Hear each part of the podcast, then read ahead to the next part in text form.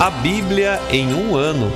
Uma experiência de encontro com Jesus Cristo, a Palavra de Deus.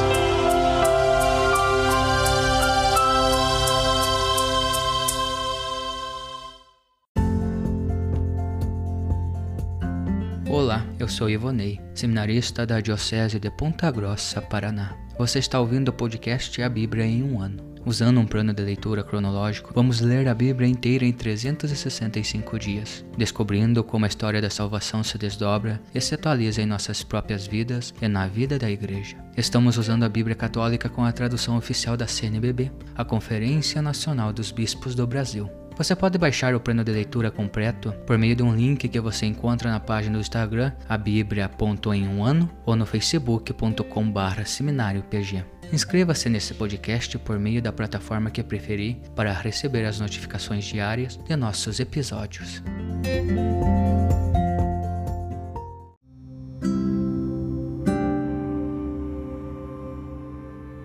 Olá, eu sou o Padre Jaime Roça, da Diocese de Ponta Grossa, no Paraná. Antes de iniciarmos a leitura e a escuta dos textos bíblicos propostos para hoje, peçamos que, pela ação de Deus, a Sua palavra frutifique em nossas vidas. Em nome do Pai, do Filho e do Espírito Santo. Amém. Senhor, envia teu Espírito Santo para que eu compreenda e acolha a tua palavra, que eu possa conhecer-te, amar-te, servir-te e louvar-te, a fim de que, pelo testemunho da tua palavra, todos te adorem. Faze, ó Deus, que pela leitura da tua palavra os pecadores se convertam os justos perseverem na graça e todos consigamos a vida eterna. Por Cristo nosso Senhor. Amém.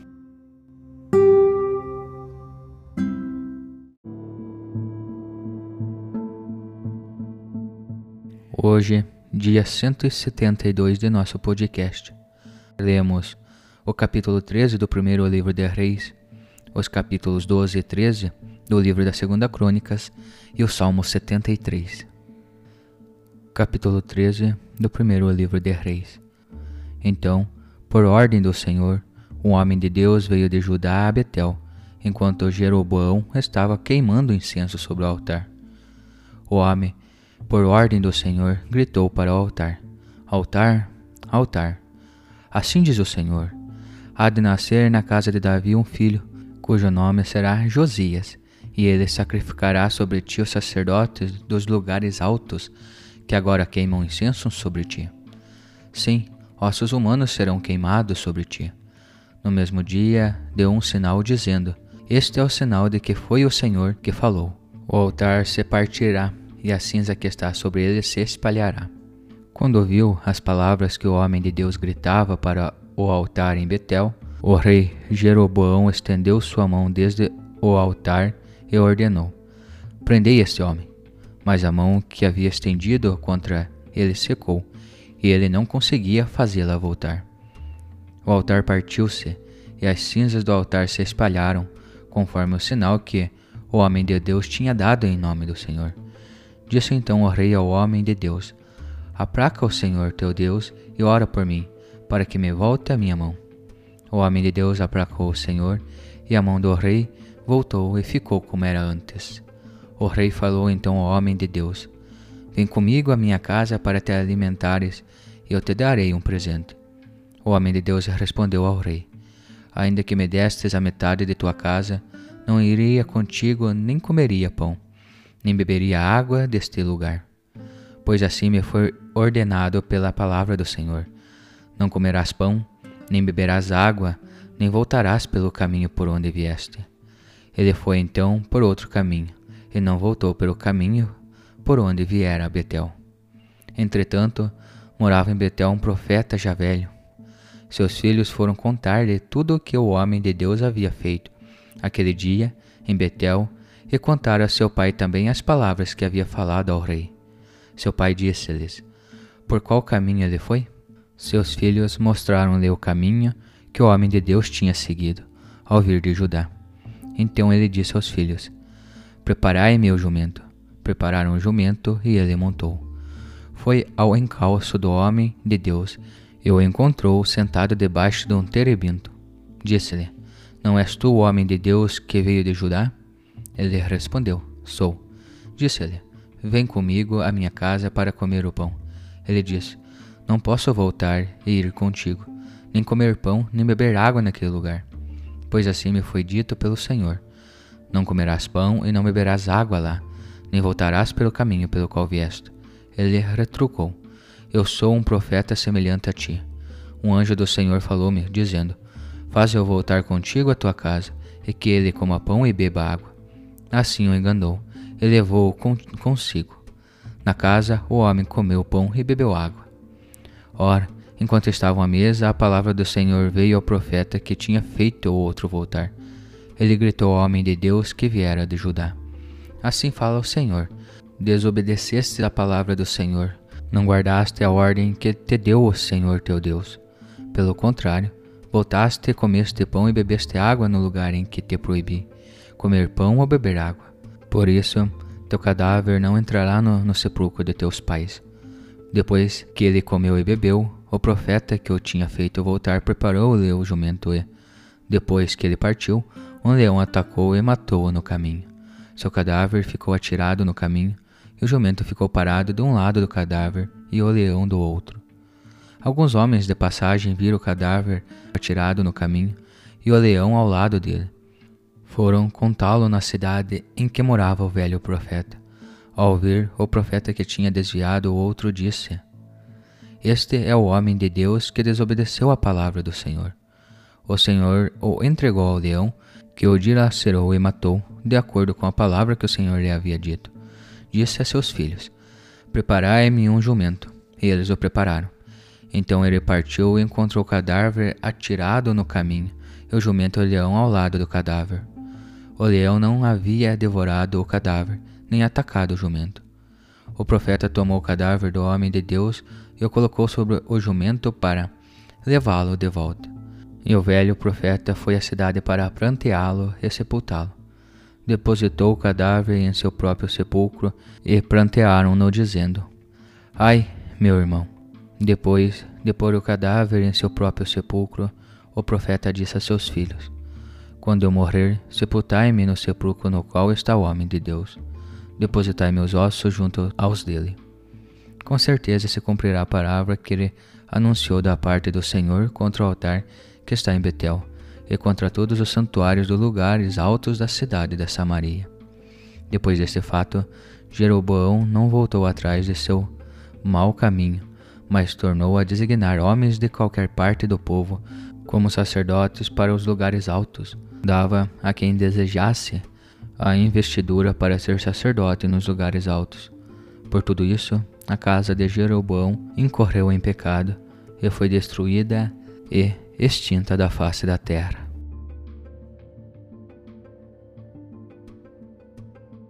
Capítulo 12 do segundo livro de Crônicas Quando se consolidou seu reinado e ele se sentiu forte, Roboão abandonou a lei do Senhor e todo Israel com ele. No quinto ano do reinado de Roboão, por causa da infidelidade ao Senhor, Sesac, rei do Egito, marchou contra Jerusalém. Isso porque haviam pecado contra o Senhor. Sesac trouxe mil e duzentos carros e sessenta mil cavaleiros, e eram incontáveis os que vieram com ele do Egito, gente da Líbia, de Suc e da Etiópia. Ele tomou as cidades fortificadas de Judá e chegou até Jerusalém. O profeta Semeias se dirigiu a Robão e aos notáveis de Judá que, fugindo de Sessaque, se tinham reunido em Jerusalém. Disse-lhes: Assim fala o Senhor: Vós me abandonastes. Agora eu vos deixo na mão de Sessaque. Os chefes de Judá e o rei se humilharam e disseram: O Senhor é justo. Quando o Senhor viu que se humilharam, a palavra do Senhor veio a semeias nestes termos: Já que se humilharam, não os destruirei, mas em breve lhes proporcionarei salvamento. Não derramarei minha ira sobre Jerusalém pela mão de Sessac, mas deverão servi-lo, e assim aprenderão o que é servir a mim e o que é servir os reinos da terra. Então Sessac, rei do Egito, marchou contra Jerusalém e tomou os tesouros da casa do Senhor e os tesouros do palácio real. Levou tudo. Levou inclusive os escudos de ouro que Salomão tinha feito. Para substituí-los, o rei Roboão fez escudos de bronze e confiou-os aos chefes dos guardas que vigiavam a entrada do palácio real. Toda vez que o rei estava na casa do Senhor, os guardas os levavam e depois os devolviam à sala da guarda. Como Roboão se humilhou, a ira do Senhor retirou-se dele e não aniquilou totalmente. De resto, havia em Judá também coisa boa. O rei Roboão consolidou seu poder em Jerusalém e exerceu o reinado. Ele tinha 41 anos quando começou a reinar, e reinou 17 anos em Jerusalém, cidade que o Senhor escolheu dentre todas as tribos de Israel, para nela pôr o seu nome. Sua mãe se chamava Naama Amonita. Ele fez o que é mal e não se preocupou em buscar o Senhor. Os atos de Robão, dos primeiros aos últimos, estão escritos nas crônicas do profeta Semeias e do vidente Ado. Houve guerras entre Roboão e Jeroboão o tempo todo. Roboão adormeceu junto de seus pais e foi sepultado na cidade de Davi. Seu filho, Abias, tornou-se rei em seu lugar. Capítulo 13 No 18 ano do reinado de Jeroboão, Abias começou a reinar sobre Judá. Reinou por três anos em Jerusalém. O nome de sua mãe era Micaia, filha de Uriel, de Gabá. Houve guerra entre Abias e Jeroboão. Abias abriu o combate com uma força de quatrocentos mil valentes homens de elite, mas Jeroboão entrou em campo com um exército de oitocentos mil valentes homens de elite. Abias postou-se no alto do monte Samaraim, das montanhas de Efraim, e gritou: Escutai-me, Jeroboão e todo Israel. Não sabeis que o Senhor Deus de Israel concedeu a Davi e a seus filhos, por aliança incorruptível, o reinado sobre Israel para sempre? Levantou-se, porém, Jeroboão, filho de Nabate, servo de Salomão, filho de Davi, revoltando-se contra seu senhor. Em torno dele juntaram-se homens vazios, filhos de Belial, que prevaleceram contra Robão, filho de Salomão, ainda jovem e tímido, incapaz de lhes resistir. E agora que sois um grande número, e tendes convosco uns bezerros de ouro, que Jeroboão fez como deuses para vós, vos julgais capazes de resistir ao reinado que o Senhor exerce por meio dos filhos de Davi. Sim, expulsastes os sacerdotes do Senhor, os filhos de Arão e os levitas, fazendo para vós sacerdotes como fazem os povos das terras. Qualquer um que se consagra oferecendo um novilho ou sete carneiros é feito sacerdote de deuses que não existem. Para nós, nosso Deus é o Senhor, e não o abandonamos. Os sacerdotes que exercem o ministério do Senhor são filhos de Arão, e os levitas cumprem as suas tarefas. Diariamente oferecem ao Senhor holocaustos, de manhã e de tarde, bem como suave incenso cuidam do pão da apresentação sobre a mesa pura e do candelabro de ouro com as lâmpadas a serem acesas todas as tardes. Sim, nós guardamos as prescrições do Senhor nosso Deus que vós abandonastes. Eis que à nossa frente está Deus com seus sacerdotes, com as trombetas que anunciam o sinal de ataque contra vós. Filhos de Israel, não façais guerra contra o Senhor, Deus de vossos pais, pois não tereis êxito. Jeroboão, entretanto, tinha mandado uma emboscada dar a volta para aproximar-se por detrás. Ficavam assim de fronte de Judá e os que estavam de emboscada por detrás. Os de Judá, virando-se, perceberam que estavam sendo atacados pela frente e pelas costas e clamaram ao Senhor. Os sacerdotes tocaram as trombetas e os soldados de Judá soltaram gritos. E quando os de Judá soltaram seus gritos, Deus derrotou Jeroboão e todo Israel diante de Abias e de Judá. Os israelitas fugiram diante de Judá e Deus os entregou às suas mãos. Abias e seu povo lhes infringiram uma derrota contundente. Tombaram quinhentos mil soldados de elite de Israel. Naquele dia, os israelitas foram humilhados e os judaítas fortalecidos, porque confiaram no Senhor, Deus de seus pais. Abias foi ao encalço e Jorobão lhes tomou diversas cidades, Betel e suas aldeias, Gesana e suas aldeias, Efron e suas aldeias. Jeroboão não mais recuperou as forças nos dias de Abias. O Senhor derrotou e ele morreu. Abias consolidou-se no poder. Teve 14 mulheres e gerou 22 filhos e 16 filhas. O resto dos atos de Abias, seus caminhos e suas palavras estão escritos no comentário do profeta Ado. Abias adormeceu junto de seus pais e o sepultaram na cidade de Davi. Seu filho Asa tornou-se rei em seu lugar em seus dias a terra ficou tranquila por dez anos.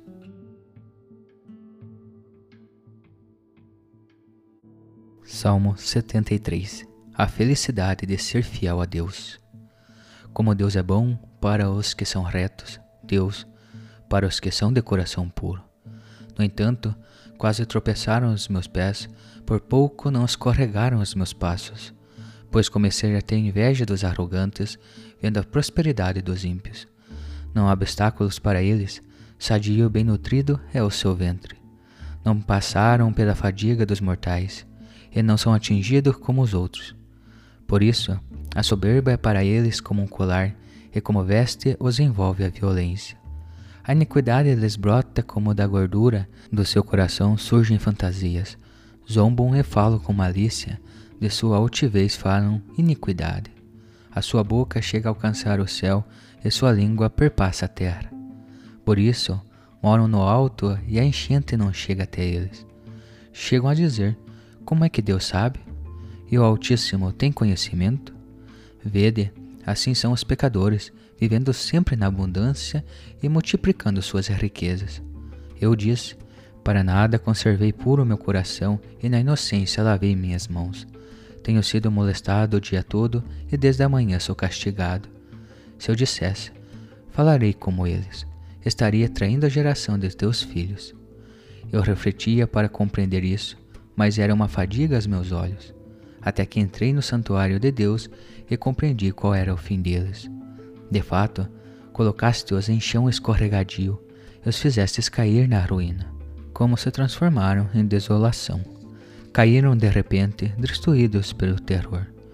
Como o sonho de quem se acorda, Senhor, Levantando-te, desprezarás a imagem deles. Quando se amargurava meu coração e meus rins se compungiam, eu era como um insensato e não sabia. Estava diante de ti como um animal. Eu, porém, estou sempre contigo. Seguraste a minha mão direita. Com teu conselho me guias e depois me receberás com honras. A quem tenho eu no céu? Tendo a ti, nada quero sobre a terra. Desfalece a minha carne e meu coração. Deus é o rochedo do meu coração, minha herança para sempre. Quanto àqueles que se afastam de ti, eles perecerão. Tu fazes perecer todos os que se prostituem contra ti. Para mim, é bom estar junto de Deus. Por no Senhor e Deus minha esperança. E eu anunciarei todas as tuas obras nas portas da filha de Sião.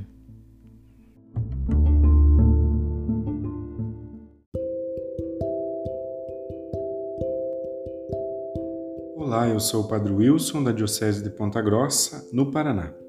Hoje lemos o primeiro livro dos Reis, capítulo 13, segundo livro das Crônicas, capítulos 12 e 13, e também o Salmo 73.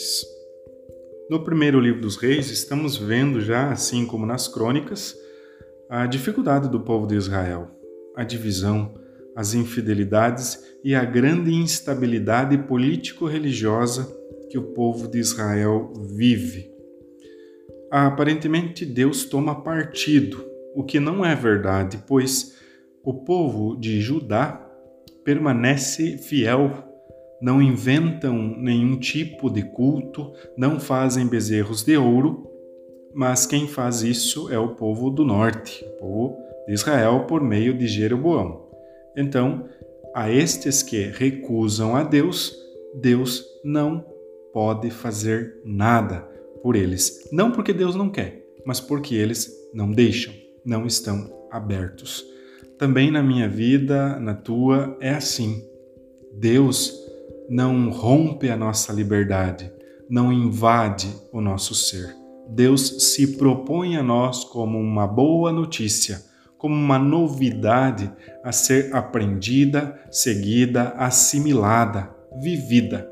Deus se dá a nós e da nossa parte podemos nos deixar alcançar por Deus, mas nunca Deus irá romper as barreiras da nossa liberdade.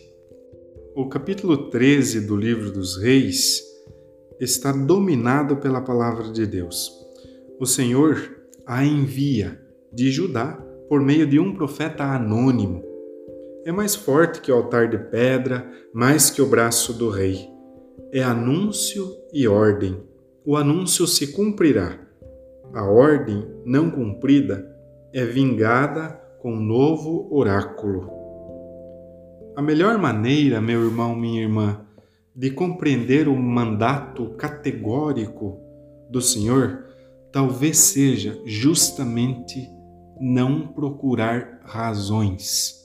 Deus tem suas razões, nem sempre entendidas, captadas pelo limite da fragilidade da mente humana. Na fragilidade do profeta que se deixou enganar ou foi enganado, o Senhor, mesmo assim, cumpre o que diz, e o povo percebe, bem como o rei, que o que Deus diz tem peso, é verdade, que o que Deus diz tem razão, tem juízo, e então as coisas acontecem. Você acha que nós, no nosso jeito de caminhar, nos confiamos às razões de Deus ou ficamos procurando as nossas? Queremos argumentar, dar critérios para a ação de Deus ou recebemos de coração humilde e obediente os propósitos do Senhor a respeito da nossa vida e da história? Lá no livro das Crônicas aparece a palavra, por duas ou três vezes, a palavra humilhado. Você já parou para pensar que a humildade pode ser um modo de amar o Senhor e amá-lo com tudo aquilo que nós temos de bom, de ambíguo, de verdadeiro e até mesmo de falso? A humildade é um modo de amar a Deus, amar a Deus com a nossa verdade. Você se mostra diante da ação de Deus, dos percalços e dificuldades da história, uma pessoa humilde? Concluamos este momento com o versículo do Salmo 73.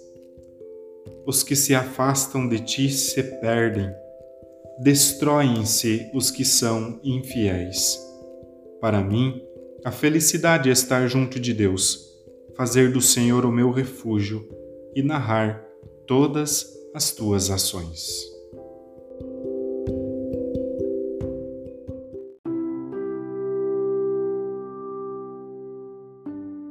Querido irmão, querida irmã, após a leitura e a meditação da Palavra de Deus contida na Sagrada Escritura, peçamos que o Espírito Santo inspire as nossas ações a partir do mistério de Jesus Cristo, o Verbo encarnado.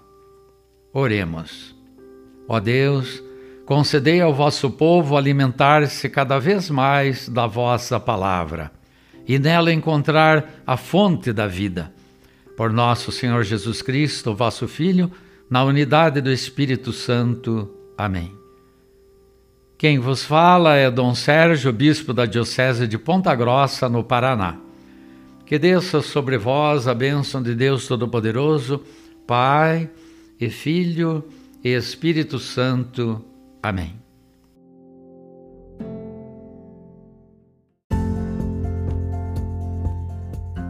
Você acaba de ouvir mais um episódio do podcast A Bíblia em um Ano. Continue nesse bom propósito de ouvir, ler e praticar a palavra de Deus. Rezemos por todos que estão fazendo este caminho de leitura da Bíblia. Procure também participar da sua comunidade. A permissão para uso do plano de leitura The Bible in a Year com Padre Mike Schmitz e Jeff Kevins foi concedida por Ascension. A versão original pode ser baixada em ascensionpress.com. Todos os direitos desse plano estão reservados à Ascension. Os demais conteúdos do podcast não são criados, revisados ou apoiados por Ascension. Até amanhã!